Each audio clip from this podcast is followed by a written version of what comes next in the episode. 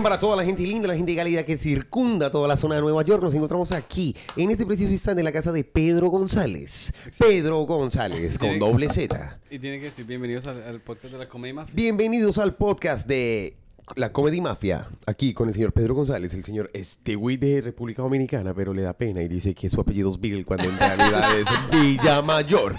Y nos encontramos con el señor Santiago Comedia, Santiago Comedy, lo pueden encontrar en todas las redes sociales como Santiago Comedy, una persona que Gracias, vive- Ibra. No, Ya esta listo. voz de la mega. Uh, yeah, no, I didn't do the clap. You want? I can do it now. Alright. ¿Listo? Bienvenidos una vez más al podcast de la Comedy Mafia con el señor Pedro González, el señor Santiago Comedy y el señor Stewie aquí en la ciudad de Nueva York. Claro que sí, con nuestro invitado especial, Ibrahim Salem. ¡Ibra!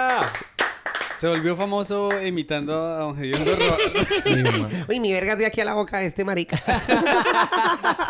Así empiezan los shows. don Gediondo. Oye, ¿en serio? Te lo juro. No, en serio. Abra la boca. ¿En vivo? No, de verdad, de verdad, así empieza así.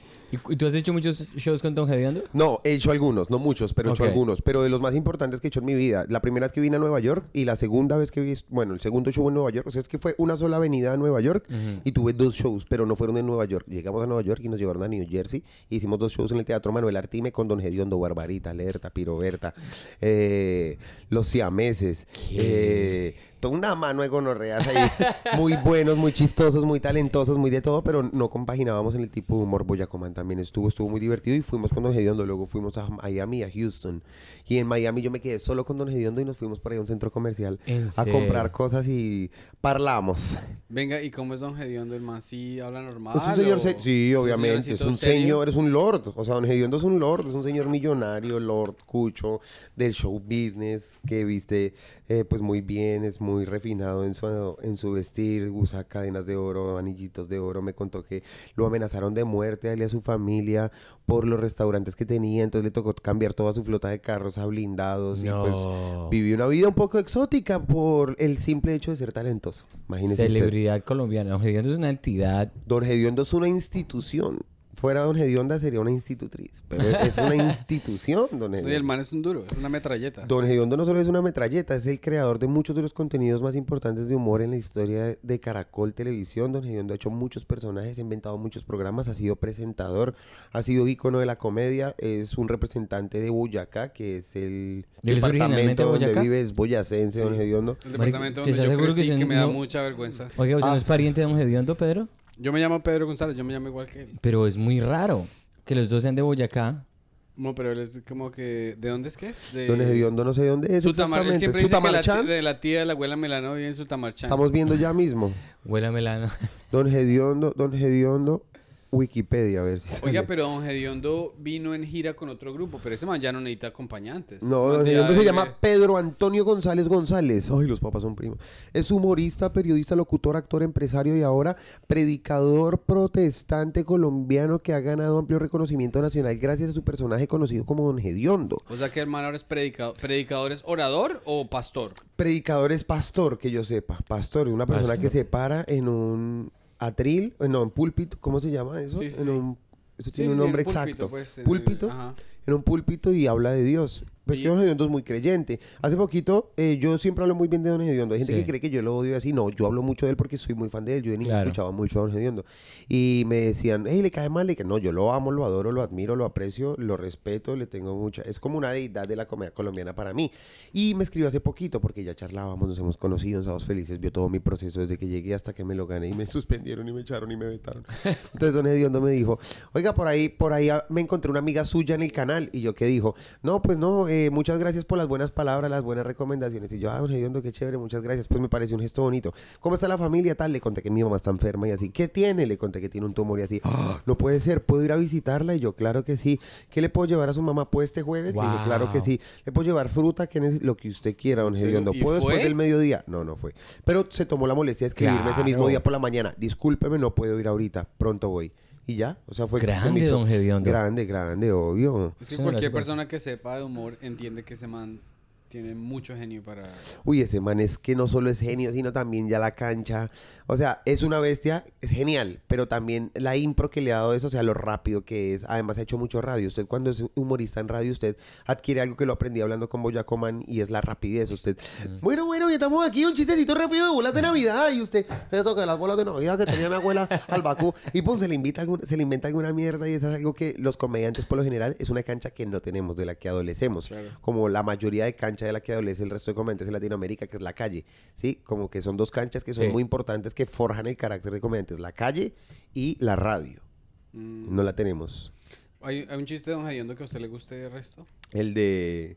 Ah, no, ese es de alerta. No, me gusta todo lo hediondo. El de alerta me gusta el de... alerta insólito. Uy, encontramos un gamín cagando en la plaza. Y llegamos y le preguntamos, ¿el señor va a cagar ahí o va a tapar un penalti?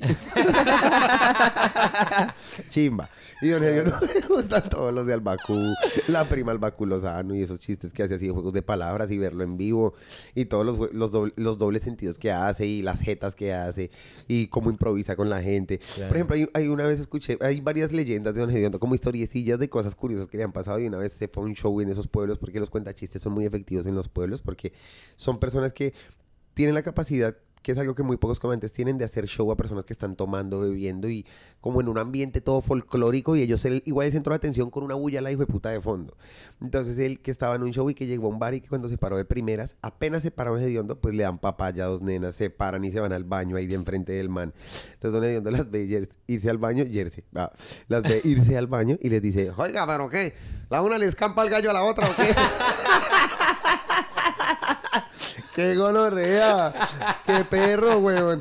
Cuando le hacen así, bájese, bájese, bájese, bájese. Era la esposa del dueño, güey. ¿Lo bajaron? Lo bajaron. Igual le pagan mito, pero lo bajaron. Es un, es un mito, es algo que escuché, no recuerdo a quién, hace muchos años. Lo tengo ahí grabado en los anaqueles de mi memoria, pero no tengo idea de si es verdad o no. Pero yo creo que sí, obviamente es verdad, güey. Hay gente, y sí, hay gente que, ¿te acuerdas cuando estábamos hablando con Julián Arango? Y él es un show grande con Don Gediondo. Y le tocó seguir a Don Gediondo. Sí. Y le fue muy mal, dijo. ¿Te acuerdas que dijo? Julián era, no, no, o sea, uno cómo se monta después de un man que acaba de aniquilar a la audiencia, de matarlos totalmente. Y ¿te acuerdas, te acuerdas cuando estábamos en Medellín? cuando estábamos después del show con Pamela, tú pusiste una hora de Don Gediondo. Una chimba. Sí, sí, sí, no. uno de mis hobbies es de poner Don Gediondo o sea, fumarme un porro y poner audio de Don Gediondo. Eh, es que eso es majestuoso. Sin censura y ese man es un duro. No, eso es majestuoso. Ese man tiene un chiste que dice que iba en un bus, que se subió una señora con un gallo. Sí. Y el gallo estaba. Ah, sí. Y el gallo estaba. El gallo estaba chorreando. Bueno. Sí, sí. No, no sé por qué razón el gallo se estaba haciendo pipí o algo así. Entonces el conductor llega y dice. Bueno, la que tiene el gallo chorreando que se baje. Y se bajaron como ocho.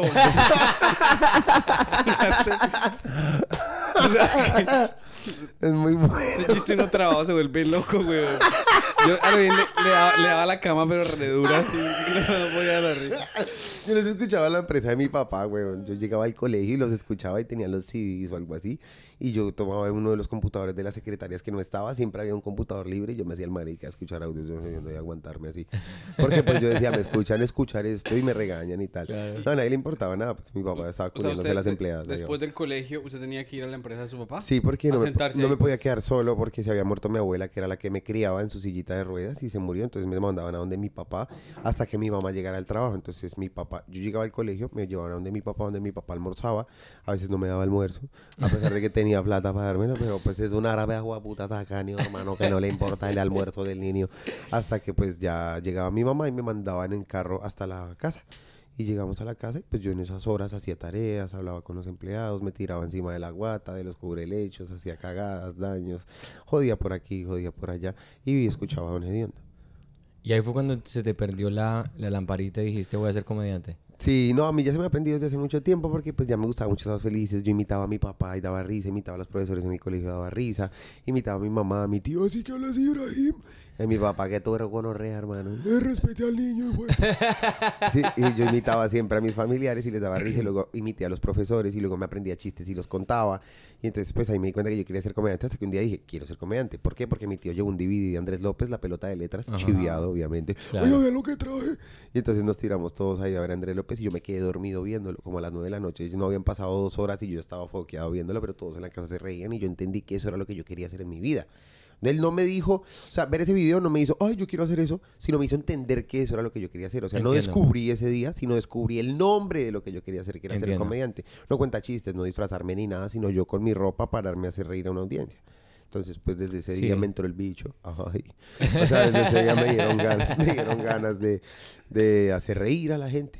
¿Y la primera vez que te montaste fue en un open mic o fue a un la, show como la tal? primera vez que me paré a hacer comedia, pues yo que recuerde muchas veces antes de la primera oficial, porque yo lo hacía en el colegio, las profesoras me dejaban, había una profesora de sistemas que en décimo me dejaba pararme frente al salón a imitar al pro- a los profesores, a Miguel Hurtado, a la profesora Virginia, que se parecía a Liza y a Severus Snape al tiempo.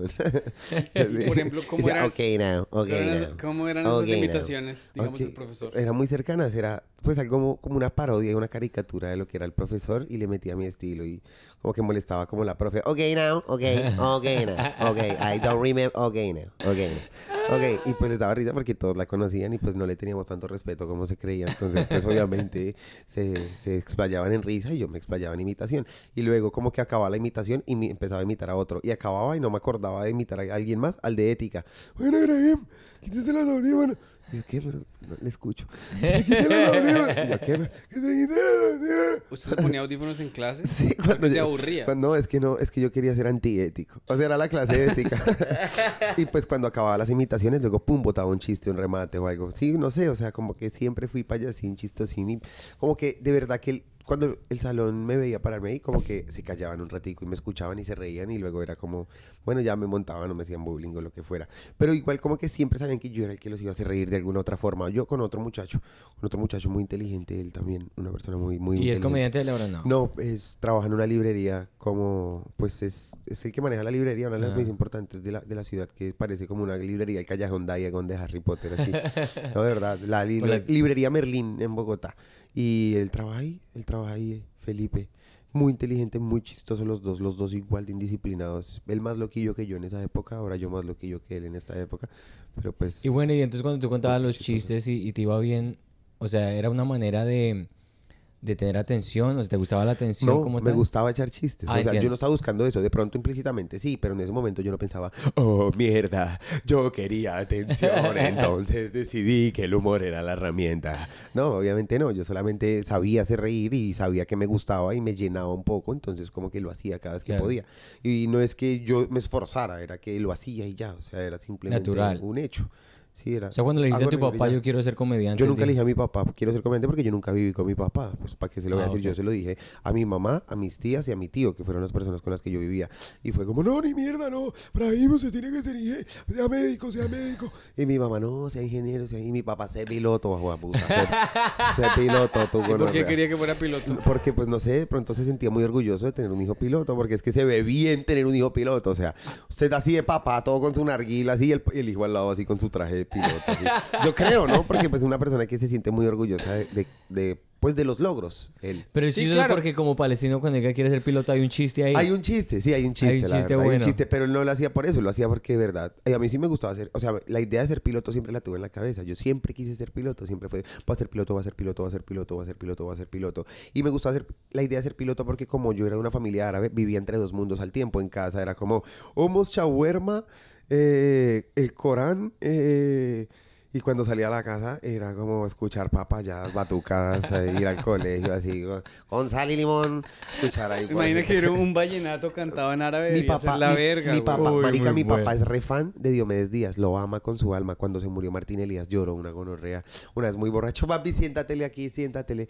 Y yo me senté y se me sentó en las piernas. Venga, y llegó la, llegó la, la, los que tocan vallenato, ¿cómo se llaman?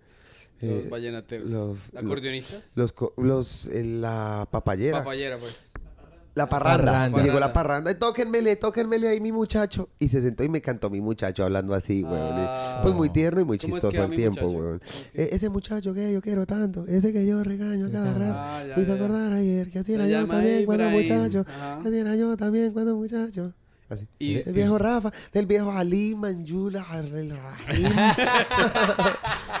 Pero y de- se parece tanto a papá. Pero, en personalidad, ¿usted se parece más a su papá o a su mamá? Eh, yo soy, yo soy como, la gente no lo piensa de mí, pero yo soy una persona más bien noblecita en mi actuar ético.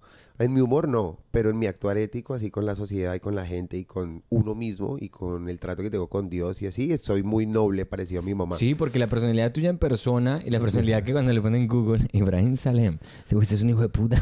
Sí, no, yo soy y, totalmente y contrario, cuando en persona eres una, una, o como diría mi mamá, una ternura. Sí, gracias, qué lindo. Sí. A Yo soy- así es mi mamá, así es mi mamá. Pero físicamente y en energía soy como mi papá. Pero de ambos tengo el genio. De ambos tengo el genio. Pero mi papá sí es más mal. ¿Genio, mal genio o buen Sí, genio? Mal genio. mal genio, sí. De ambos tengo el genio y de ambos, eh, de mi mamá tengo pues la nariz y la nobleza. De mi papá tengo el resto del cuerpo todo completico y la energía. Y lo promiscuo. No lo tengo, lo promiscuo.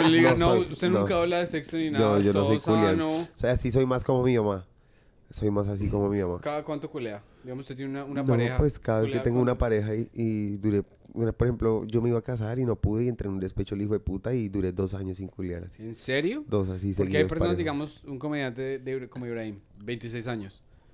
Shows todas las noches, viejas que vienen a pedirle fotos, viejas que se lo quieren dar. Ibrahim no es una de sus prioridades. No. No, no, la verdad En no. Broadway, man. O sea, aquí para toda la gente que está viendo, Ibrahim la rompió en Broadway. La rompió así que uno dice, aplauso, una chimba. Una hora, una hora completa, ciento punto personas que estuvieron allá, rompió y una ¿Ciento, cantidad. ciento punto? Ciento puntos. Ciento punto nueve. Santi, les, les quiero presentar el chipote chi- chillo. ¿Cómo se llama? El chipote. Chipote chillón. El chipotle me chillón. Chipote chillón.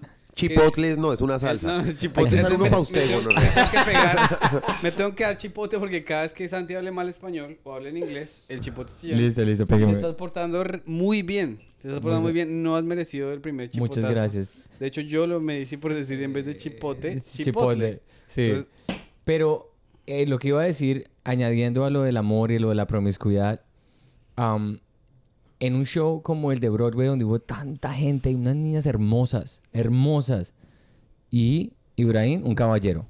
Fotico, nada de nada, y me pareció muy, muy del putas. Sí, claro. Pues es ¿Qué hace usted que hace que... en el teléfono, piro? ¿No es, es- que le estamos haciendo una entrevista? No, pero marica, se supone que... A ver, habíamos quedado en algo y es que yo tengo que ir a cagar en 20 Ah. Estamos, pro- estamos Le programando. están, nueve, avis- le en están avisando cuando Sí, se tenemos desocupa- aquí haciendo las están cámaras y todo cuando eso se está- desocupa el baño. Está Stewie, Stewie, ahí tienes el micrófono. Cuando quieras y decir algo, lo puedes decir. Stewie, shout out. Ay, fue pucha, pégueme, marica, pégueme, pégueme que out. Bueno, no, pero ¿cómo se dice shout out? Eh, un saludo en a, árabe? Un saludo a Stewie. No, en, en, eh, en inglés se dice eh, shout out a, shout out a, eh, a Pintor por las Eh, fotos. say hello to Stewie.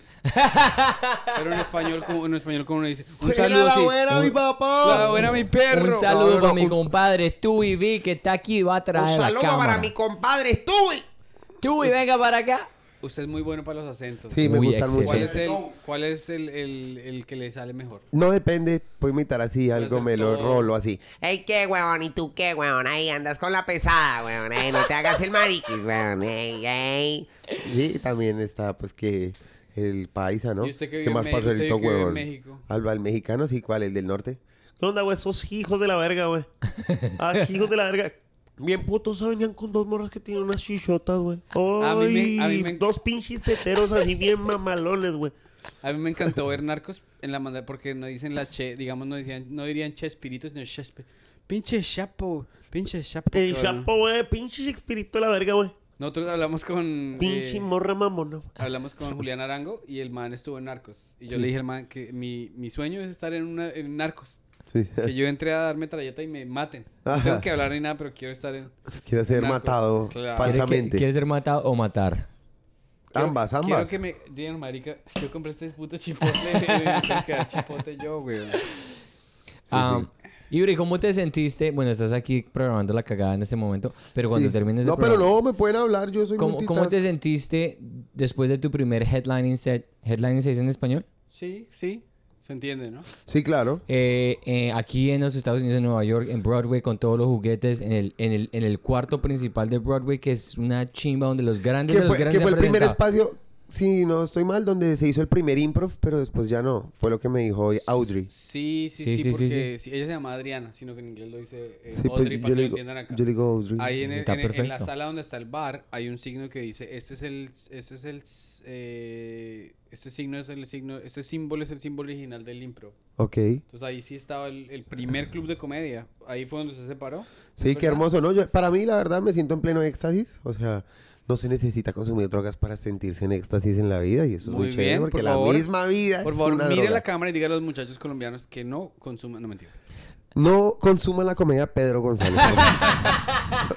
Es, es rápido, es, es rápido. Hasta- o sea, yo soy comediante y me cogió.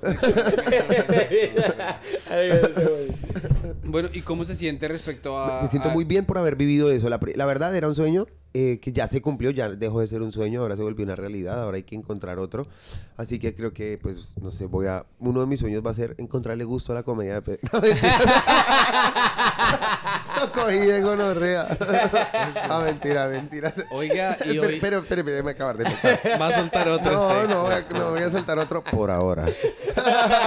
no, la verdad, eh, sí es un sueño porque yo me crié viendo, come- me crié como comediante viendo comediantes gringos. Y eso fue muy chévere porque eso, pues a pesar de que me costó mucho aprender inglés, eso me ayudó a fluir en el inglés porque le cogí gusto a algo en inglés. Entonces, por ejemplo, yo me crié, uno de mis especiales favoritos, los de Bill Hicks, eh, los que tiene en el, en el Festival de Comedia en Londres, unos que tiene acá en el especial de American Boys o American. Uy, es muy bueno Sí, ese, muy esos, bueno. eh, me aprendí muchos de los chistes de él, varios de los especiales de Louis C.K., el de Hilarious, el de Shoot It Up, el de 2017.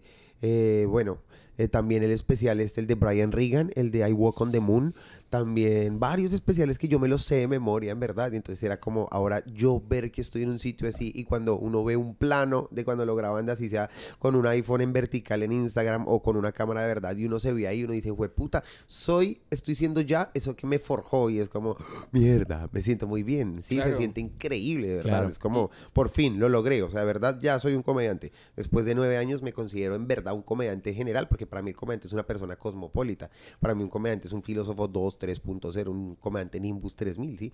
Y ya poder hacerlo acá me hace sentir muy bien porque la primera vez que yo vine pensé que nadie hablaba español. Ahora que vengo, pues mucha gente habla español. Y hoy, hoy, miércoles primero de diciembre, hoy va a ser mi primer set en inglés de cinco minutos Sí, en ese mismo espacio, marica. ¿Y Entonces, cómo se siente? pues con ganas de masturbarme, obviamente.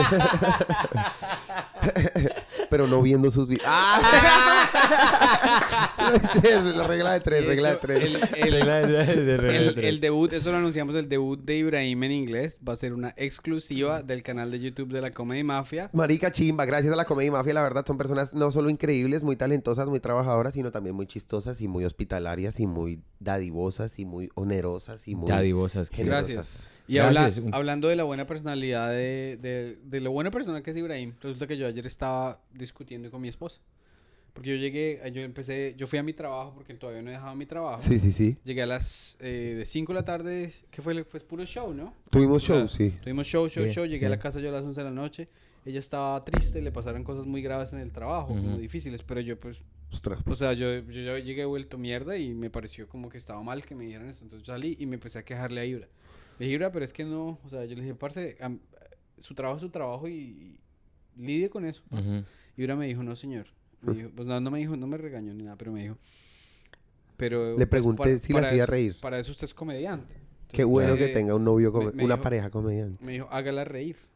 Muéstrele un poco de empatía. Bueno, yo sí. Dijo, para mí es difícil. me- Sí, Eso me dijo. Yo le dije, es No, y no solo con ella. Y no solo con ella, con todo el público. no, mentiras, pero la rompe mucho, No, la la y man. tiene muchísimo ritmo, no. Quiero que no piensen que estoy, No, no, no, estoy es- molestando con entre, amor. más, entre más amor, más, más rosteo. Sí, yo la verdad sí. Sí, claro. Sí, Sí, sí, sí. O sea, uno el traje el que es malo, pero. sí. Pero no, Pedro no es malo, la verdad no. Y en español y en inglés es muy bueno, la verdad. Excelente. Y yo he visto el proceso de Pedro en español porque al principio como que no agarraba el ritmo. No es porque no tuviera los chistes ni nada, sino era que apenas estaba cogiéndole el tiro. Y después de a la segunda avenida de Pedro, de, de mi señor, en Colombia ya marica una metralleta la hijo de puta porque en Colombia estamos muy ensuciados por esto de, bueno, ¿y qué les cuento? Y el tema que sigue. En cambio Pedro trae esto que es tan gringo que es premisa, remate, premisa, remate, premisa, remate. Entonces la rompen los dos idiomas una gonorrea. Sí, Eso sí. me dijo Emir Quintero que me, me- O sea, me sentí muy bien que me lo dijera. Bueno, entonces, Sí. cerramos y yo vuelvo y, y Ibrahim. eh, nos levantamos esta mañana. Había una chocolatina Jumbo, Ujú. Jumbo Jet. y había una nota en inglés que decía, señorita, que tenga muy buen día. Porque, o sea, sabía que estuvo triste el día anterior. Y había otro, otro sticky note ahí que decía, decía, eh, Pedro, el, el dulce es para su esposa. Entonces ella, Uy, ella, se- ella marica. sonrió y se puso a llorar. Ay, pero fue muy Mira, tierno. weón, Fue muy no. tierno, la verdad. Estuvo O muy sea, bonito, fue, es muy que fue bonito. como que gonorrea porque su- yo le decía a usted que gonorrea porque ella es abogada y supongo que el trabajo ella debe ser muy fuerte porque se lo toma muy en serio, Ella ¿sí? es abogado de oficio.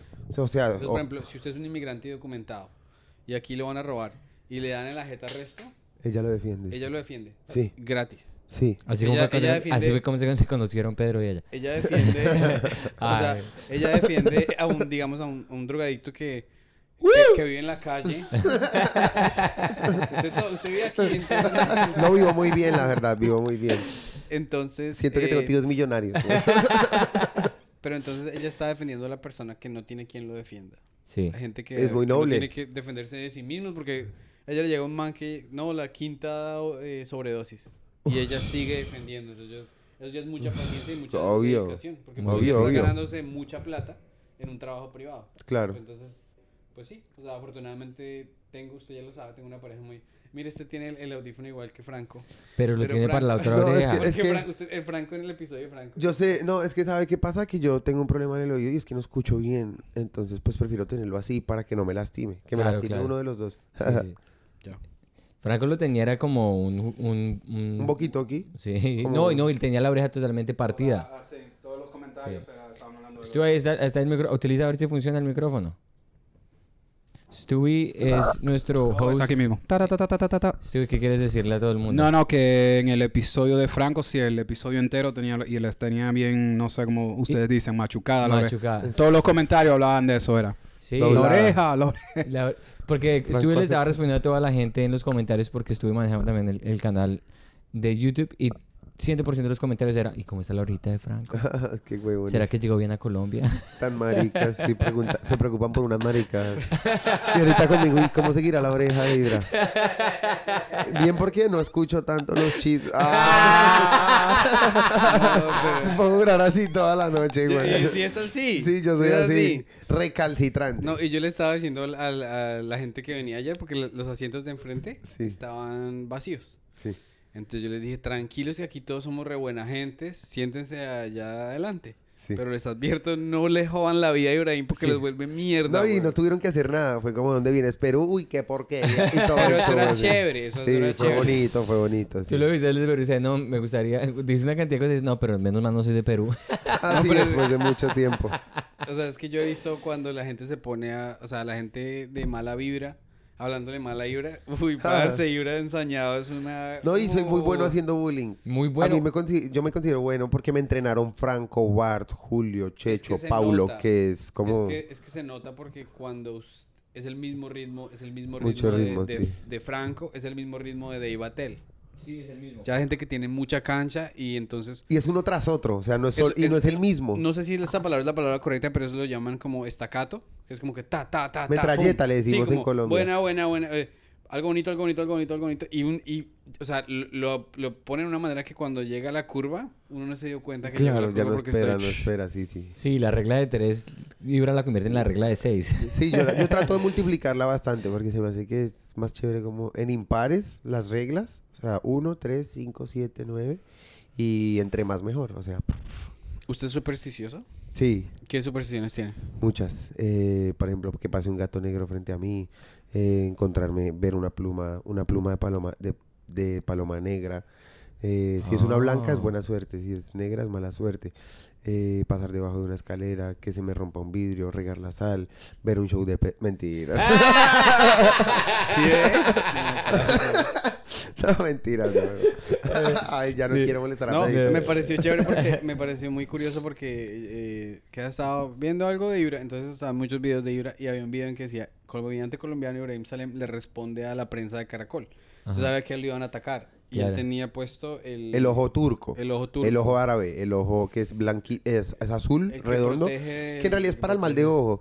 Y es que el mal de ojo existe, o sea, vengo de una cultura donde se basan mucho por las supersticiones. Una tía mía, por ejemplo, eso es historia real, una tía mía que es muy bella físicamente, ella pues no se viste como las árabes, entonces se le ve mucho el cuerpo. No es que lo muestre, sino que se le nota por que se viste de manera occidental, no con escote, pero sí con ropa ajustada, entonces ¿Cuántos se le ve la figura. ¿Cuántos años tiene su tía? Eh, en esa época tenía por ahí 40 y algo, 42.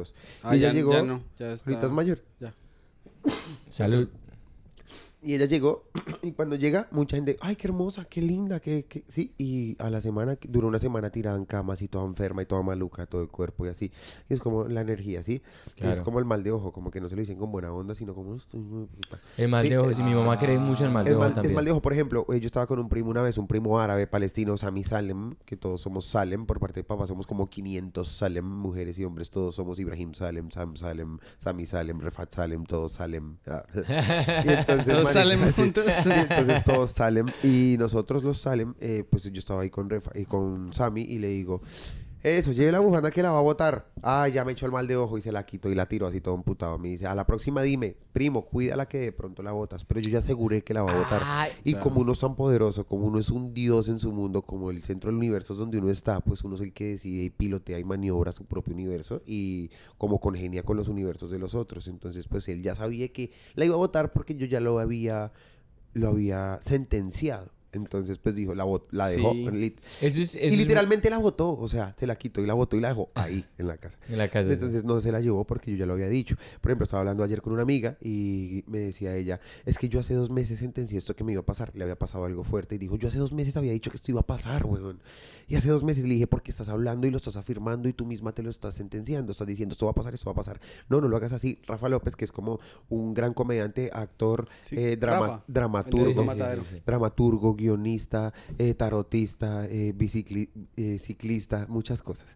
Y Rafa fue el que me enseñó, me dijo, no hables en negativo, no digas, no, es que no, es que no voy a poder con tal cosa. No, no digas no, di voy a poder con esto. Sí, va, claro. va a ser un poco complejo, pero voy a poder con esto. O Es todo verdad. en positivo, no decirlo en negativo ni nada. Entonces ahí entiende uno que uno es el dueño de sus decisiones y de sus pensamientos. Primero, cuidado con lo que piensas, cuidado con lo que dices y cuidado con lo que haces. Claro, o sea, por ejemplo, eh, digamos, aquí en la vida acá es muy, muy cara. Entonces, por ejemplo, yo Mm. le digo a mi esposa, pero es que si, si comemos seis días a la semana en la calle, entonces nos vamos a quedar pobres o algo así. Sí, Entonces, sí, uno sí. no debería decir así, sino, bueno, vamos a cuidar el presupuesto y vamos a ahorrar y vamos a ganar mucha plata. Exacto, eso es lo que Pero tiene que decir uno. Tiene que decir uno, ahorita, ahorita hay, no hay tanto, no hay tan buen dinero, no hay tanto flujo de dinero, vamos a gastar en esto, sa- sabiendo que en dos semanas vamos a tener una nueva entrada. ¿De Sí. dónde? La vamos a conseguir. No es como, no, güey, puta, está muy difícil conseguir plata, porque va a ser más difícil. La, Claro. energía, la mala energía trae más mala Exacto, energía. es que es cu- cuidado con lo que piensas, con lo que dices y con lo que haces. Pero es muy chistoso cuando es lo del mal de ojo porque en la cultura paisa, mi mamá es de Manizales. Y es que ellos vienen de allá también, ellos son... Sí, y, la- y el mal de ojo es algo que para ellos es fundamental. Sí. No, que el mal de ojo, que le echar el mal de ojo, que pilas, Sí, no sí, atraiga, no, que es, ella dice, las envidias son mejores, des- dice, ese dicho que, que... que sentirle dice, yo no creo en ese dicho porque la- una envidia igual es mala Fuerte, sí. de, de todas las maneras. llama la envidia es un sentimiento que para qué o el de o el de arrepentimiento el de arrepentimiento y la envidia son dos sentimientos que yo siento que son inservibles Sí, es como la, la tercera tetilla o algo no sirve para un culo güey. tengo un amigo con tercera tetilla mira para que lo pongan a cargar ahí Pedrito sí, ¿quieres poner, quieres poner la- Ah, se, se está descargando eso. la, la- la La- pantalla? La, pantalla. Pues apaga, eh, apaga el televisor, porque ¿qué más? Apáguelo, por por favor, apáguelo. Porque yo pensaba que Bueno, pero entonces usted sí, eh, ¿cuál es un aspecto en su vida que, en el que, le- en el que, por ejemplo, uno cree, ¿no? Usted, usted antes de subirse al escenario dice, yo sé que soy bueno, no yo nunca digo eso ¿no? no Pero usted lo sabe. yo sé que soy bueno porque me lo he demostrado durante nueve años y más pero yo nunca digo eso porque es que cuando uno dice eso se sube confiado y la caga Sí. es mejor tener respeto o sea ¿En qué no aspecto ahí ya no está el control? No significa no tener respeto, no creer que uno no es bueno, sino... Para pagar el no es como, ah, soy bueno, ya, no importa, ya, o sea... Se sube así y le va como un culo, lo güey. que le pasó a James Rodríguez. Le cae como un culo. Sí, de, de creces, eso Se hace que decrezcas. ¿En qué, as- Crecer en, qué aspecto de su vida usted cree que debería, que, que podría tener como un mejor, esos pensamientos positivos, ejecutarlos y volverlos realidad. Después de que no solo basta con pensar las cosas, porque todos podemos pensar de todo, sino con la ejecución. Porque mucho se piensa, mucho se dice y es filosofía de marihuanero. Ah, pues esto se va a quedar acá en la traba, se va a quedar aquí en la pacheca, se va a quedar aquí en la fumada. Pues sí, nunca se hizo nada. Pero salieron ideas magníficas, pero una idea no es buena hasta que no se ejecuta. Es mejor Ejecución. una mala idea ejecutada que una buena idea no ejecutada. Esa es mi filosofía. Sí, y yo se lo he dicho a Pedro todo el tiempo. Pedro tiene una cantidad de ideas que es muy importante y por eso un- una- nosotros nos Los complementamos que se mucho. echan acá y el Pedro. este hijo de puta. Hijo de puta. No, no, no, no, no, porque él tiene ideas muy buenas, pero digamos que la ejecución a veces, la ejecución a veces no es la, no es la mejor, no es, no es, no- las ideas vienen de él, yo Sí. las ejecuto. Sí. Entonces por eso somos un, un- yo no tengo que- idea, yo no por tengo eso Es idea. que yo siento que las parejas o sea, cómicas... Parte de todo es saber eh, delegar, ¿no? Sí, no, Pedrito es un empleados. patrón muy bueno. Es un gran delegador. Es un gran delegado. No fue en inglés. No, pero se puso Sí, bravo. no, no, puso pero es bravo. que tiene huevo. Eh, no, no, pero yo de- lo estoy diciendo de una manera bien. O sea, él es un visionario. Sí. Pero para una persona que tiene mucha visión y muchas ideas, es importante. Necesita alguien que lo aterrice. Exacto. Porque está elevado, entre comillas. La visión, el que tiene visión es porque ve desde arriba y ve lejos. Yo soy muy pero no está pegado al piso, que es. Yo peco mucho ser muy, muy pragmático y muy cauteloso y a mí no me gusta... Pero es que esas, o sea, es que se supone que en publicidad debe haber tres: el pesimista, el optimista y otro que no me acuerdo cuál es. Uno es el que da la ideota, el otro es el que lo apoya y el otro es el que no, nos va a ir como un culo en esto. Espérese, no, así no es. Esos tres trabajan en conjunto y se encargan de que, Es la, idea, fundamental. de que la idea esté centrada, de que tiene tres aristas, pero las tres van por el centro y fluyen y le pega a todos los públicos y le pega a las necesidades del cliente, a sus necesidades, todo, ¿sí? Porque si solo uno a la idea se va muy elevado y ya es como, no, perdimos por este lado. Si es solo el optimista y el creativo es como, oh, sí, y el otro lo apoya y los dos se van para la mierda. Sí. O si está solo el pesimista y el de la idea, le quita la idea al, pesi- al pesimista, le quita la idea al que la sacó.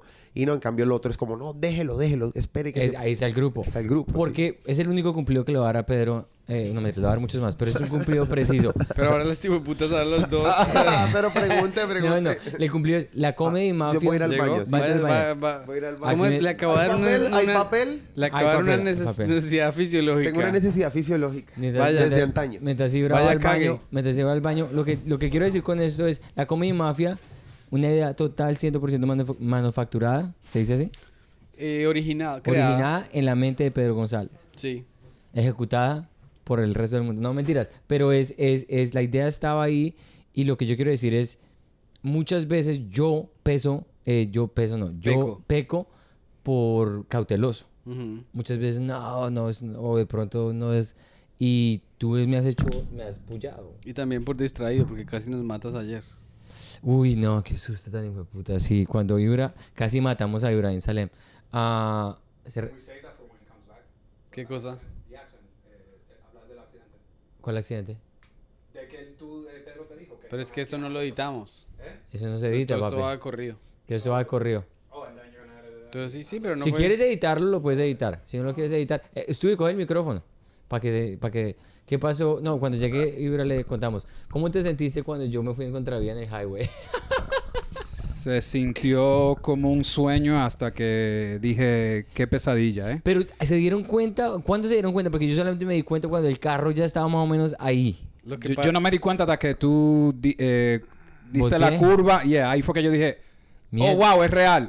No, no, lo que pasa es que lo que pasa es que yo, yo sí me di cuenta que tú te distraíste el resto porque Hablando. estabas muy, o sea, Ibra estaba diciendo, y es que Ibra va muy rápido, entonces Ibra como que acapara la atención y tú estabas manejando que yo nunca te he visto ser distraído para nada. Sí. Te distraíste un toque y yo vi que esa flecha del GPS se fue para una se fue para un lugar loco.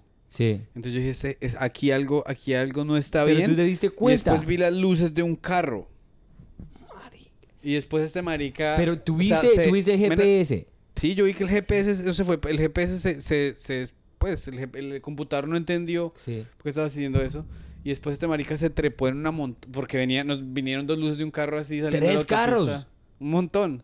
Y entonces ahí, ahí se, subiste a la montaña. A mí me dio, el, el corazón me latió, nunca me había latido tan rápido. Y yo, mi instinto, cuando vi los tres carros viniendo a una velocidad considerable, y tú 30, 30 millas, serían 500, 550 kilómetros, am, mi, mi, mi instinto simplemente fue acelerar e irme para la izquierda. No, y, y- lo hiciste muy bien. pero pues puede haberse un barranco. Y... Fue, yo ni siquiera sabía que había pasto ahí, güey. Sí, sí, sí, So, claro. fue un instinto. Yo como no voy, a, no voy a atropellar a la más gente, simplemente me voy para acá y conté con la suerte de, de encontrar pasto. Y menos mal que no pediste uno, que no teníamos, no alquilamos un automóvil. Si No. alquilamos un automóvil se vuelve mierda. Se volvió mier- No, el carro no le pasó absolutamente nada y pasamos, o sea, fue un milagro. De verdad, yo llegué a la casa cagado del susto, le conté a mi esposa, me regañó, obviamente. Am, me dijo, sí, eso le pasa por estar tan cansado. Pero yo no estaba cansado, yo No estaba estabas cansado, distraído. estaba distraído hablando mierda Porque nunca, ¿cuántas veces hemos manejado juntos? Muchísimas. Y nunca me ha pasado algo así. Nunca, nunca, nunca, nunca, nunca, nunca, desde que yo empe- empecé a manejar. Y yo me tuve que dar una vuelta, o sea, llegué a la casa, di una vuelta, parqué, me tocó respirar porque yo sí llegué agitado a la casa. Claro. Porque si no contamos con la suerte que contamos, hubiéramos terminado el show en New Jersey en las páginas del Ah, no, Daily parce. News, ¿cómo se dice? Eh, Eyewitness News. La Comedy Mafia muere y después llega la policía y le encuentran a Ibrahim, se le rega quién sabe por ahí qué mierda.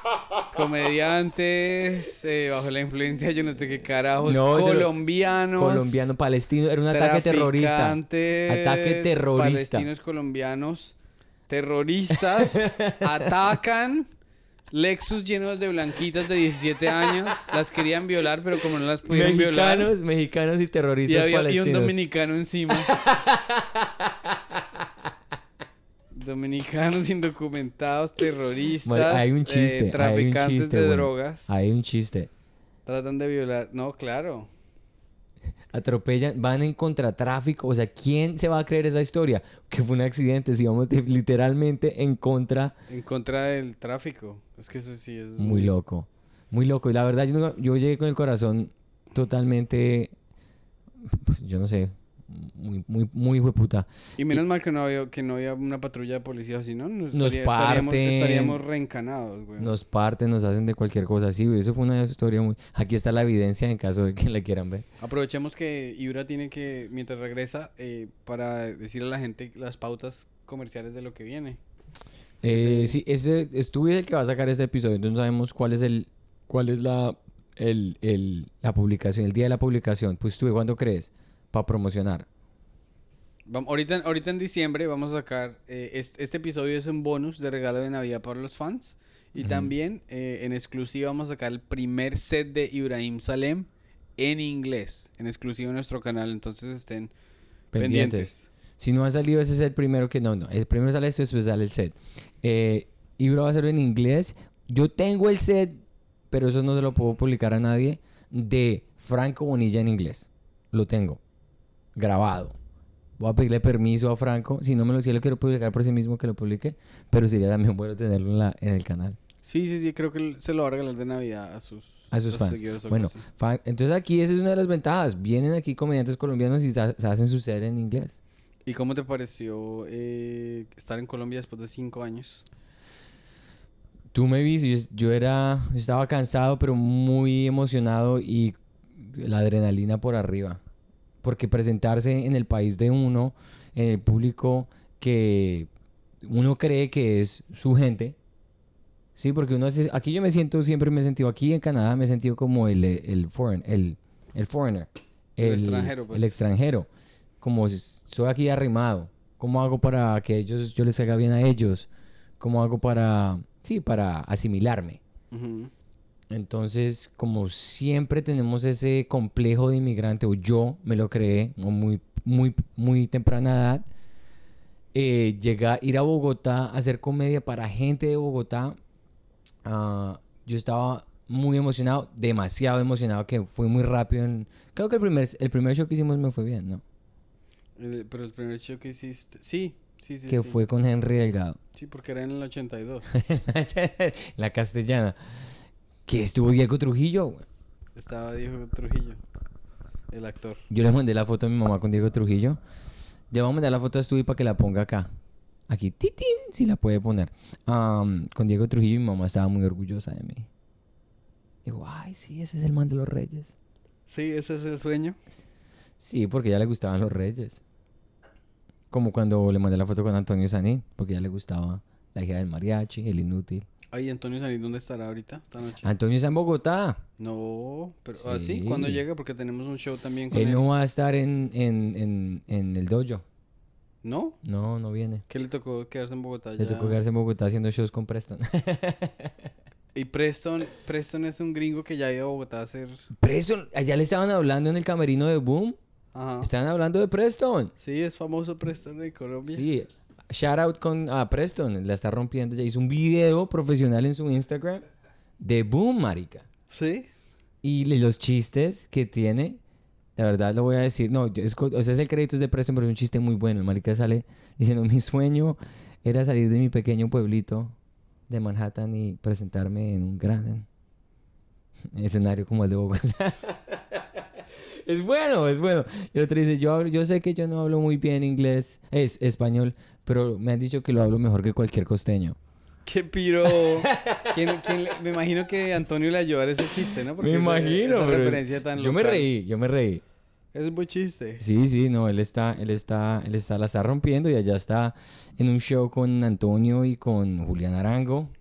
Va a tocar poner a persona en este podcast, bueno, porque nos se agrandó el hombre. Preston se vuelve re famoso antes que nosotros. No, Sí, qué toca, toca mandar a secuestrar.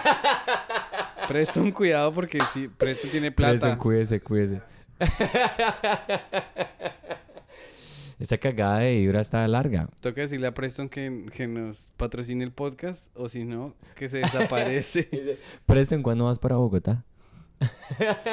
Preston, ¿quieres volver de Bogotá? Ah, bueno, voy a dar un, re- un review, un, ah, una, ¿cómo se dice? Review. ¿Cómo se dice review? ¿Una reseña? ¿Una crítica? Una crítica. Un review, es review es un- una palabra muy un- universal. Sí, un review de los Ubers en Bogotá, muy buenos. Sí. Yo estaba cagado del susto porque mi familia era como, no, mucho cuidado, que los Uberes, mejor dicho, son lo peor y que la gente... Los Uberes que me tocaron a mí, yo cogí harto Uber porque yo iba de la casa de mi mamá en el norte al centro de Bogotá a filmar los, las, lo que estábamos haciendo y todos se portaron muy, muy bien y cobraron justo y no me pareció nada mal. Lo que pasa es que la gente, o sea, los abuelos de uno leen un artículo, entonces no, que todo, que lo van a embrundagar, que lo van a robar, que lo van a... Es que pues la mayoría de gente es gente de buena fe y ya, es seguro, es igual que... Aquí también es inseguro, aquí también, Sí. aquí también roban a la gente. Y mira, si te puedes, si quieres poner los micrófonos, te puedes ponerlos. Si no te los quieres poner, no te preocupes. Los audífonos que digo. ¡Ay, qué foto tan zapa, hijo de puta! Esta, weón. Esta es la A ver, miro, foto. a ver, miro. No, es que es demasiado, demasiada calidad. recomendar a, viejo Julián para que, para gente que necesite headshots. Él trabaja, él, trabaja en eso, weón. Julián, tú, traba- tú estás, tú eres acá en Nueva York, ¿cierto? ¿Tú vives acá? Claro, ya lo tagué. ¿Y cuánto, y cuánto cobras por, por headshots? Depende de la sesión. O sea, es que se 600. puede cuadrar por horas, ¿sí? Listo. Y si necesita, digamos, para estudio, digamos, para actores o comediantes. O, Sí. bueno, el- lo que es el, el shooting de, de, por- del profile, sí, del, del este, Sí. que uno manda unas 8 o 10 Puede ser este, 80 a la hora. algo así. Listo, listo, listo. Porque yo necesito nuevos. Ah, ¿Ya empezaste a grabar, no? weón, cobré más. Oiga, no. Pintor, cobré más, No, weón. pero eso se cobra Yeah. por hora. So, uh, this has been going on for a little bit. Okay. Vale más, weón. Ay, Pedro, ponga acá, papi. Ya terminamos esta vaina. fotógrafo. Le podemos decir a Oscar cuando necesitemos headshots que, que contratemos a Of course.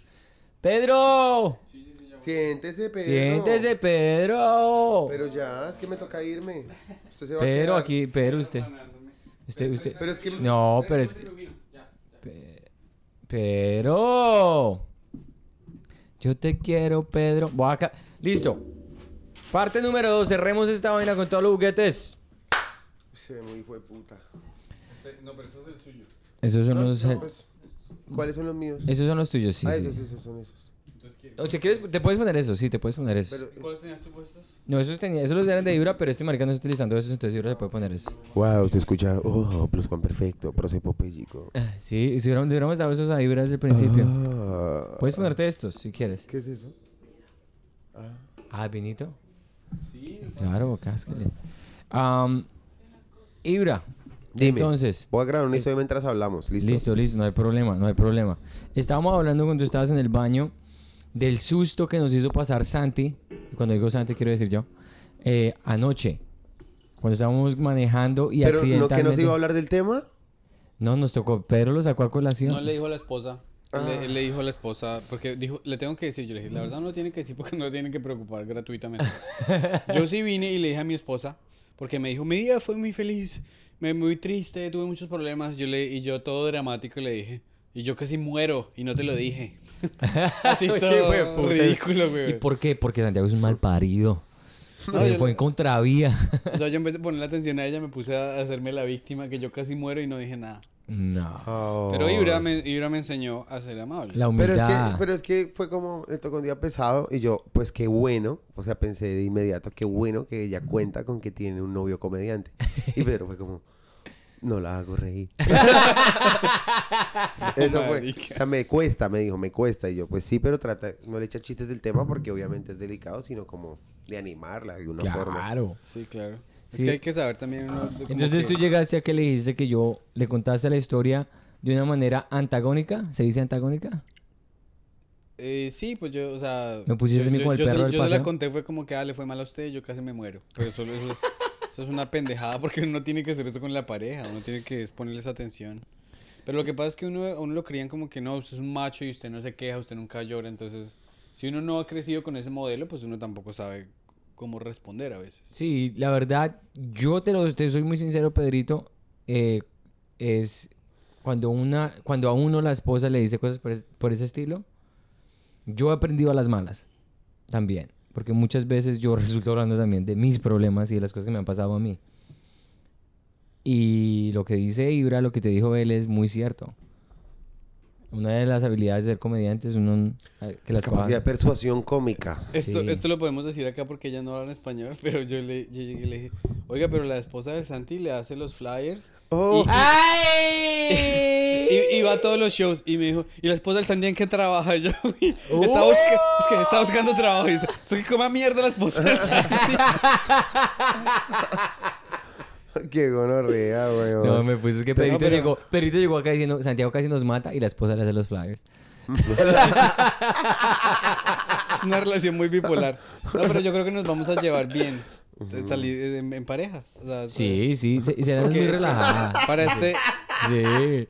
para este podcast vamos a... muy no, papá, muy papá. Vamos a, via- vamos a viajar resto. Queremos ir a México, queremos ir a, a Chile. A Qué partes. qué chimba. Váyanse a México, pero por vamos a- tierra. pero o sea, ne- bájense a Miami, se hacen un show y cogen y se van en- por tierra. Ah, no, por la Florida no, a Houston. De pronto No, lo estaremos Houston, sí, molestando por por, eh, por contactos de comediantes. Claro, por lo que necesiten, lo que necesiten desde que esté en mis manos. Hablando de Tengo comedia. contactos en Argentina, Ya casi nos... Sí. en México.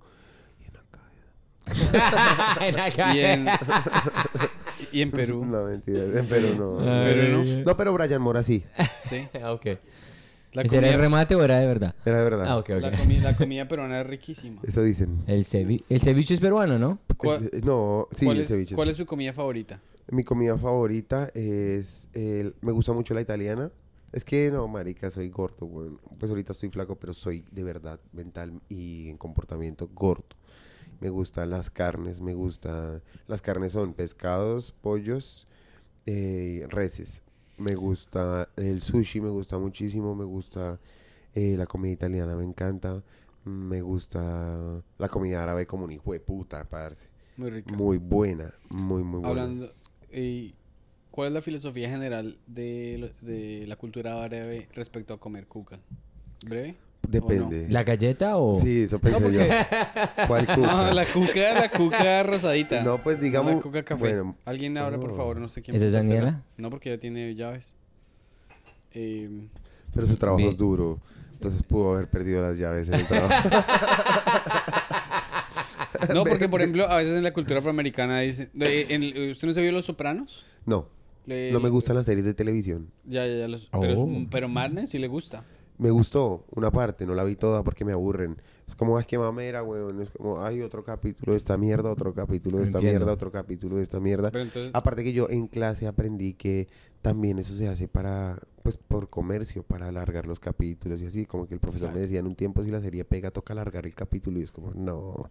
En cambio, el cine es el cine. Sí. Ah, esta, esta pregunta yo la quería hacer para el, el- el otro show, que es lo Ujú. de las alitas. Si usted fuese a hacer... Si fuesen a hacer una película de su vida autobiográfica, ¿cuál sería el título? Sería el, el show de Trainspotting. No el show de Truman, sino la mezcla de esas dos. Ok. Wow. El Ah. show de Trainspotting Oh, nice. en Bogotá. ¿sí?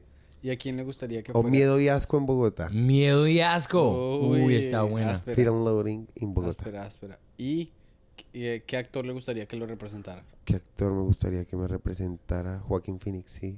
Joaquín Phoenix es un Sí, duro, güey. Ah, es el que hizo el Joker, Se podría ¿cierto? ver árabe, Joaquín Phoenix. Sí, claro. Ese man puede ser lo que quiera. Sí, una Barbie Girl. Ese man es un duro. El, el- el Sí. Joker, yo, yo Es no la- repito películas, pero el Joker me la he visto como cinco veces. Es muy, pero es- a mí se me hizo un poquito pesada, no Es sé. densa. Y se siente desde los colores. Eh, sí, Claro, es que sí, quería, es muy que- quería es que fuera, negrita. quería que fuera el chavo del 8 o qué? No, pero yo no me esperaba como que... Yo la verdad, a mí me encanta... Malek. También el que hizo No, el que hizo... eh, eh, de Freddie Mercury. Sí, señor. Ah, ¿Cómo se llama esa? Bohemian Rhapsody. Sí, sí, sí, sí. Sí. Yo esa película me encantó. Lloré como un Es buena, es bebé. buena. Es buena. ¿Y películas favoritas? ¿Sí es una película favorita? Muchísimas por género, pero Pasemos. jamás perder, jamás, jamás, jamás destronarán a Back to the Future. Las tres. Sí. Y la dos por encima de esas tres. Y ellos no están ya, cuando están en Back to the Future la primera ya estaban como en el 2000 algo, ¿cierto? Sí, 2020. ya estaban en... Hace poquito pasó ese año, ¿no? Sí, el dos- 2015. 2015. sí. Michael J. Fox, pues. Michael J. Fox. sí. Señor. ¿Usted se pondría nervioso? ¿Qué hiciera usted? Qué, ¿Usted qué haría que si conociera a Michael J. Fox? No, usted es el Doc, Doc. Pero en español. You're the Doc, Doc. Ya. You're the dog, dog. Einstein. Le lo molestaría así con, fla- Entonces, con ya, frases de la ya nos película. toca cerrar casi porque usted tiene que tenemos que prepararnos Hacer el para set el en show. inglés. Tiene que hacer es. su, su set en inglés. Entonces vamos a hacer eh, rapidito. Unas, nosotros hacemos unas preguntas de recomendaciones basadas en los gustos del comediante que, que nos está visitando. Perfecto. ¿Cuál es un libro que usted ha leído que diga, este libro me cambió resto o Me gustó mucho? Un libro que me haya gustado mucho. The Road. La carretera me gustó mucho. ¿De Jack Kerouac? No, ¿De quién? no me acuerdo el nombre del, The Road. del escritor. The Road. Y Road. está la película The Road. ¿Y de qué se trata? Eh, toda la historia es como un mundo posapocalíptico, todo grisáceo, donde caen como cenizas de volcán o cenizas de cosas quemándose.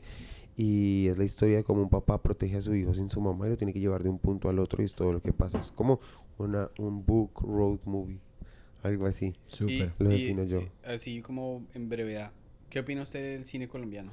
Eh, depende porque es que el cine colombiano ha mutado mucho. Eh, teníamos grandes películas como La gente de la Universal o esta película, ahí tiene su puta casa pintada, ¿cómo es que se llama? Eh, El Proyecto Caracol. El Caracol, La la estrategia del estrategia del caracol. Sí, son películas muy buenas, son películas sociales, son películas muy colombianas. Son No, pe- pero yo dije el proyecto ¿Cómo así el Caracol. proyecto de Caracol, güey? son, son, películas, son películas que reflejan de verdad lo que es estar en, en Colombia, más que todo en Bogotá, y es como que chimba, ¿sí? Eh, también Humberto D es otra película colombiana muy chévere. Eh, Ah, el Paisa nunca me la he Medellín. visto, con Osvaldito. Pues de es paisa, es paisa, sí. Claro. Eh, Muy duro. No, películas muy buenas también. La de La Mansión de Arocaima y eh, hay una que se llama de Carlos Mayolo, se llama Agarrando Pueblo. Agarrando o Arrasando Pueblo, Agarrando Pueblo, que es un cortometraje donde se inventa un nuevo género que se llama la pornomiseria. Él se inventó dos géneros de cine, el gótico tropical y la ¿Qué pornomiseria. es la ¿Cómo se pornomiseria? La, porno- la ¿Cómo se pornomiseria, llama él? Carlos Mayolo. Carlos La Mayolo. pornomiseria es un género de cine donde se burla de estos documentalistas de europeos que venían a Colombia, a- que iban a Colombia a grabar a personas en la calle o documentalistas colombianos que grababan personas en la calle, grababan eh, a Sí, personas la- como en miseria, la- la- drogadictos, sí, la- la- niños, niños desahuciados, mujeres que andaban con siete peladitos todas delgadas Claro. metiendo boxer y se iban a Europa y se graban premios como aprovechándose de este dolor colombiano Oh, y todo. Entonces- eh, hay otro tipo, sí, como, eh, es como un morbo, por ejemplo. El morbo, eh, pornomiseria. La eh, vendedora de eh, rosas sería de eso. No, No, eso- la vendedora de no. rosas es una, la vendedora de rosas la, es una vende- belleza. la vendedora de rosas hace, hace parte eh, del neorrealismo italiano. Y es una- Eso es neorrealismo italiano es colombiano. Una, es una adaptación de La vendedora de cerillos. ok. Que es una historia cortica de este señor, creo que es Hans Christian Andersen. Ah, ¿no es original colombiana la historia? como esos Ok. cuenticos del el patito feo y todas esas cosas. Él es- de- él escribe una historia de una niña, creo que es en Francia, que es el día de Navidad y está nevando y está haciendo mucho frío y ella está vendiendo sus fosforitos. Y ella muere eh, fantaseando que no está vendiendo fosforitos, sino está, eh, está con su abuela. Y es un, es, una- es un cuento de tres páginas. Oh, wow. Que Gaviria adaptó. Sí, o sea, por- Hermoso. Hermoso, pero el estilo de cine que yo digo es el estilo de cine que usó para filmarla es neorrealismo italiano, donde Mm. usan actores naturales, iluminación natural. Qué chévere. Y pues por Y- y eso están personas como el películas- Zarco. Ah, sí, porque los actores de la bandera de rosas eran Actores personas naturales. naturales. ¿Esas o sea, era- películas son asequibles en, en YouTube? O Eh, sí, eh, la, la mansión, la mansión de Arocaima es una adaptación de un libro de Álvaro Mutis y Carlos Mayolo la hace y están como filmando un comercial o algo y el protagonista la protagonista se van en su cicla y terminan en una casa donde ya no pueden salir de un esclavo que lo bañan en leche y es bien exótica la historia. Y tiene otro que es el de Porno Miseria, que es un cortometraje que se llama Agarrando Pueblo, donde es muy chévere, tienen que verlo todo, es muy bacano y es como una burla. Al principio es extraño cogerle el estilo, pero cuando lo ven completo y entienden lo que quiere decir, de verdad que es digno de ser premiado. Ojalá le hagan menciones en festivales de cine a futuro porque Colombia pues no ha estado tan presente en los festivales de cine del mundo, pero años después, Y, muy lo vamos- cercano, y eso lo vamos a muy, cambiar. ce- muy cercano ahorita, espero, pero muy cercano ahorita. Eh, Ciro Guerra con el abrazo de la serpiente, incluso desde antes, desde la Buena sombra, película. la sombra del caminante, eh, María Llenares de Grecia no llegó a los Oscars también. María Llenares de nominada. Gracia estuvo nominada, Creo que sí. sí, no sé, la verdad no sé, pero que yo sepa, el abrazo de la serpiente de Ciro Guerra, que fue su cuarta entrega, la tercera No, fue y- La sombra del caminante, luego esa fue una, una que es tipo Gabriel García Márquez, eh, que se llama Los viajes del viento, que es la historia de un acordeón del diablo. Pero Uf, la, la de los pájaros, ¿cómo se llama la, la que hicieron de la tribu Guayú de la marihuana? ¿Cómo? Pájaros de verano. ¿No se ha visto pájaros de verano? Déjeme seguir, Pedro. Es que usted es- no escucha. Está escuchando, está, Escuche, escuche, papá. por favor. en serio. Luego, luego viene las, eh, el abrazo de la serpiente. bravo. No, porque no deja. El abrazo, de la, el abrazo de la serpiente y luego viene Pájaros de Verano, que es del mismo director, ¿sí? Ah, y creo que la última que hizo, eh, la hizo con Johnny Depp, que es la historia de la primera persona que usa gafas. Y es Johnny Depp ese actor. Y no La me acuerdo cómo se llama porque es un nombre en inglés. Eh, pero fue justo en el momento en el que a Ciro Guerra lo acusan de acoso. Y creo que también, si no estoy mal, a Johnny Depp eh, Sí, entra en este problema a- con la chica, con la de, novia. De abuso doméstico. Entonces, como que la, la película tampoco, pues en realidad tiene un ritmo lento y así, es buena, no la vi toda, o sea, me quedé dormido viéndola porque la vi muy cansado ya en la noche, porque eso es lo que hago, llego a la casa, cuando estoy muy cansado pongo una peli, me duermo viéndola, me despierto y me la acabo. Sí. Pero muy buena, muy Es buena. que Es un gran director, Ciro Guerra. Ciro Pero, Guerra. pero Ciro Guerra es como un director clásico lento, chévere, ¿sí? Y pues obviamente nos hizo entender que sí se podía hacer buen cine en Colombia y así, pero hay, hay directores de cine muy buenos ahorita, por ejemplo, soy conozco uno que se llama eh, David Borges. David Borges es un man que ha hecho creo que cinco filmes, eh, está tratando de hacer terror, su primera entrega, creo que David fue... Borges. Creo que fue de terror y ahorita fui al estreno de una que se llama Diablo. Yo trabajo con David, yo le estoy escribiendo una a David. David me dio trabajo como practicante en su empresa. Uy, qué bueno. Le escribí una donde Pedro me ayudó a hacer una parte de los diálogos, como que revisábamos así, se llama El Show de Pachito Piedad.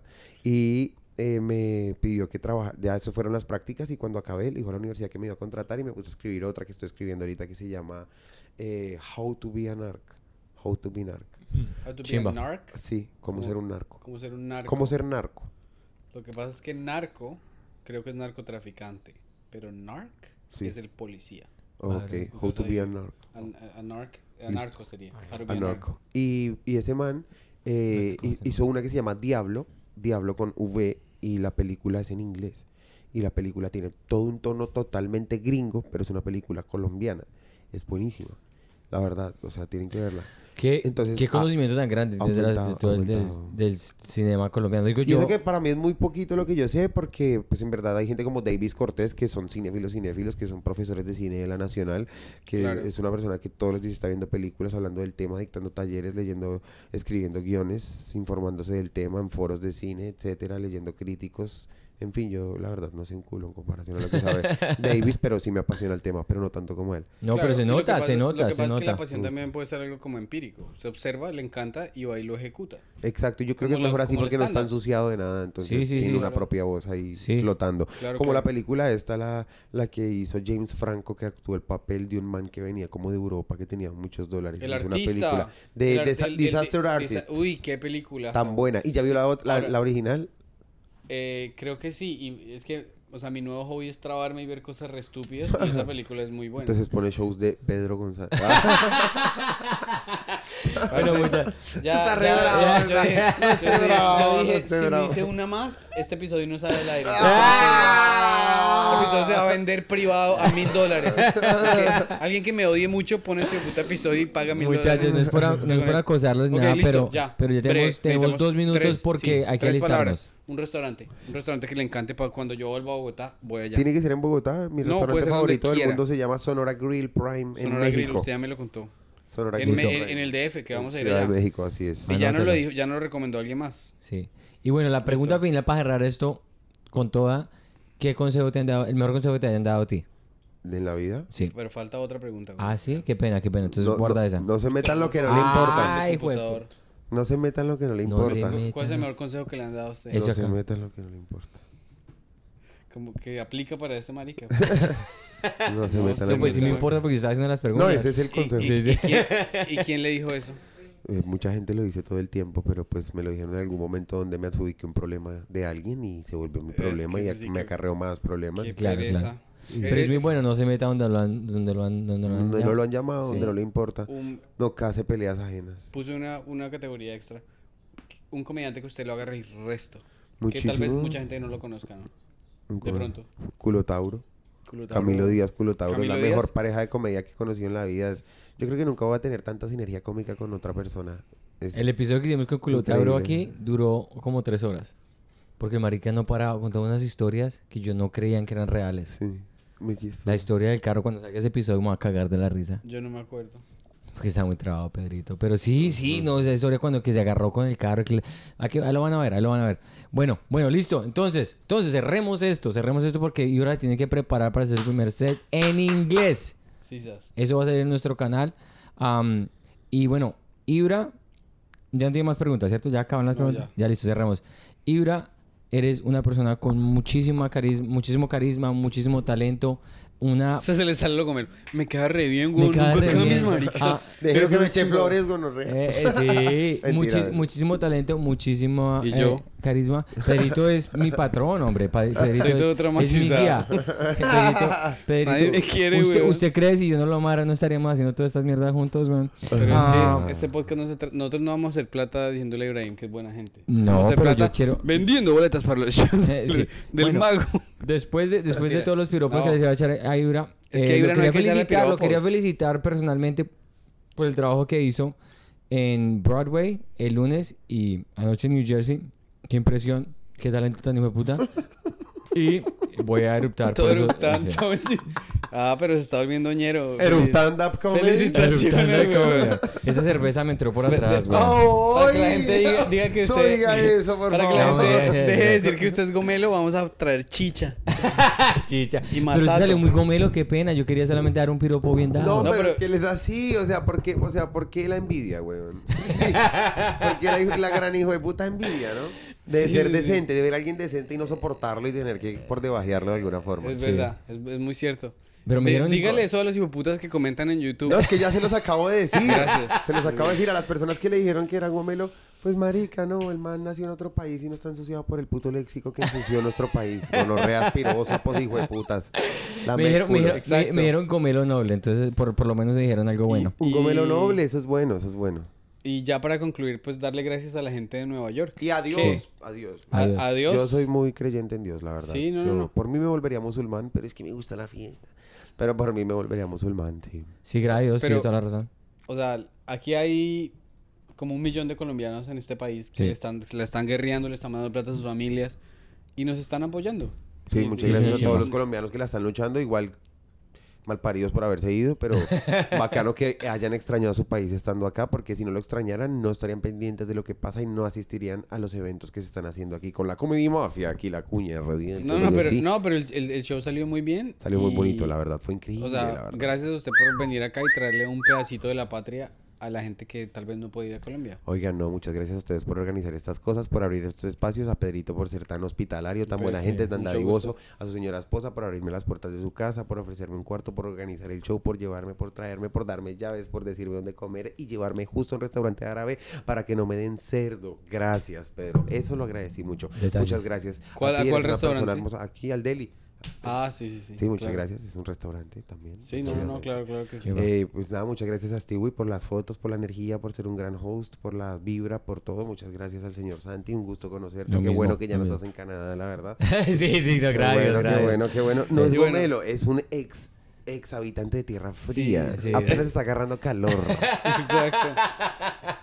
y pues nada, muchas gracias, muchas gracias. Son, son unas personas muy chéveres. Yo espero volver. Creo que aquí se pueden hacer Ah, grandes no, cosas. claro que sí. Y pues en realidad cuando yo viví en México tantos años no era para quedarme, sino era para hacer un salto a Nueva York. Me tocó regresarme porque no cogí tan buen impulso, pero el próximo momento en el que me vaya a vivir a otro país va a ser acá. Inshallah, Inshallah. vamos a estar aquí, Aquí- armándola. No, yo pienso venirme a vivir acá lo más pronto posible. Listo, Acabo de terminar la carrera, me graduó ahorita en marzo del 2022. Si no se puede en mayo del 2022, si no se puede en septiembre, si no se puede en noviembre. Pero de que me graduó el otro año me graduó. Y la, Vale. gente, y la gente que nos vea, eh, por favor, si viven aquí en Nueva York, compren boletas. Tenemos shows en diciembre con Camilo Pardo el Mago. Y si viven en Colombia y tienen familia acá, díganles que, que vengan al show. Muchas gracias y nos vemos la próxima. Muchísimas Chao, gracias. gente. Suscríbanse y pongan la campanita. Un Pero, abrazo. ¿por, por qué dices lo del mago? ¿Va a salir este capítulo ahorita? Sí, eso ya sale como el- eh, la semana entrante. El que lo editas Ah, bueno. es tú. Sí, claro. Y, y, y Franco Bonilla. Y Franco Bonilla en enero. Chao, pues. Chao. Suscríbanse. Chao. Gracias.